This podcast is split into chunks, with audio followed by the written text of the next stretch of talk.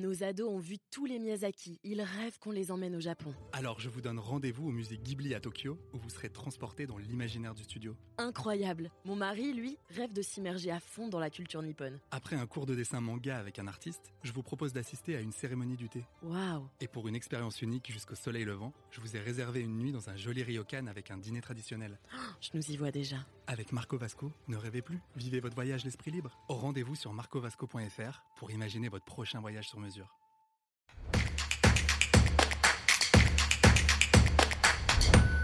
Un pêcheur a-t-il le droit de pénétrer sur votre propriété sans votre autorisation? Vous écoutez un podcast imaginé par Le Particulier, le média de référence pour mieux connaître vos droits au quotidien.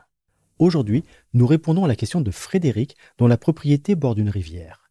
Il se demande si un pêcheur a le droit d'y pénétrer pour s'adonner à sa passion. Alors à vos droits, prêt, partez. Eh bien Frédéric, tout dépend de la nature du cours d'eau qui longe votre propriété. Si le cours d'eau est domanial, c'est l'État qui est propriétaire du lit de la rivière. Dans ce cas, l'accès aux berges est autorisé et vous devez accepter le passage du public sur votre propriété, y compris celui des pêcheurs. Vous êtes également soumis à ce que l'on appelle une servitude de marchepied. Le terme est un peu désuet, mais cette servitude vous impose de laisser libre une bande de 3,25 m de largeur sur votre rive. Sur cet espace, vous ne devez pas mettre d'obstacle au passage des promeneurs ou des pêcheurs. Vous ne pouvez donc pas y planter d'arbres ni construire de clôture.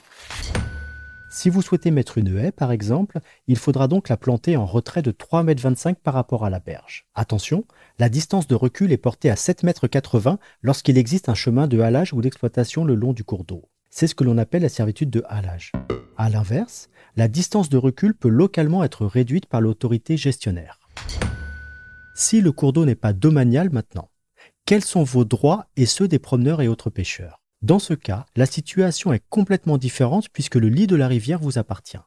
Soit en totalité si elle traverse uniquement votre propriété, soit pour moitié avec votre voisin si la rivière sépare vos deux fonds. Vous pouvez alors interdire l'accès à vos berges aux pêcheurs et aux promeneurs. Sachez que vous pouvez aussi conclure un bail de pêche avec une association agréée de pêche et de protection des milieux aquatiques.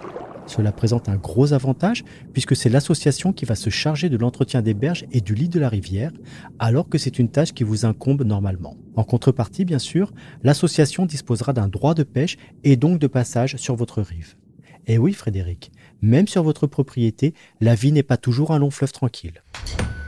Je suis Arnaud Saugera, journaliste au particulier. Merci d'avoir écouté cet épisode. Si ce podcast vous intéresse, vous pouvez également retrouver toute l'actualité patrimoniale sur notre site leparticulier.lefigaro.fr. Nos ados ont vu tous les Miyazaki. Ils rêvent qu'on les emmène au Japon. Alors je vous donne rendez-vous au musée Ghibli à Tokyo, où vous serez transporté dans l'imaginaire du studio. Incroyable. Mon mari, lui, rêve de s'immerger à fond dans la culture nippone. Après un cours de dessin manga avec un artiste, je vous propose d'assister à une cérémonie du thé. Waouh. Et pour une expérience unique jusqu'au soleil levant, je vous ai réservé une nuit dans un joli ryokan avec un dîner traditionnel. Je nous y vois déjà. Avec Marco Vasco, ne rêvez plus, vivez votre voyage l'esprit libre. Au rendez-vous sur marcovasco.fr pour imaginer votre prochain voyage sur mesure.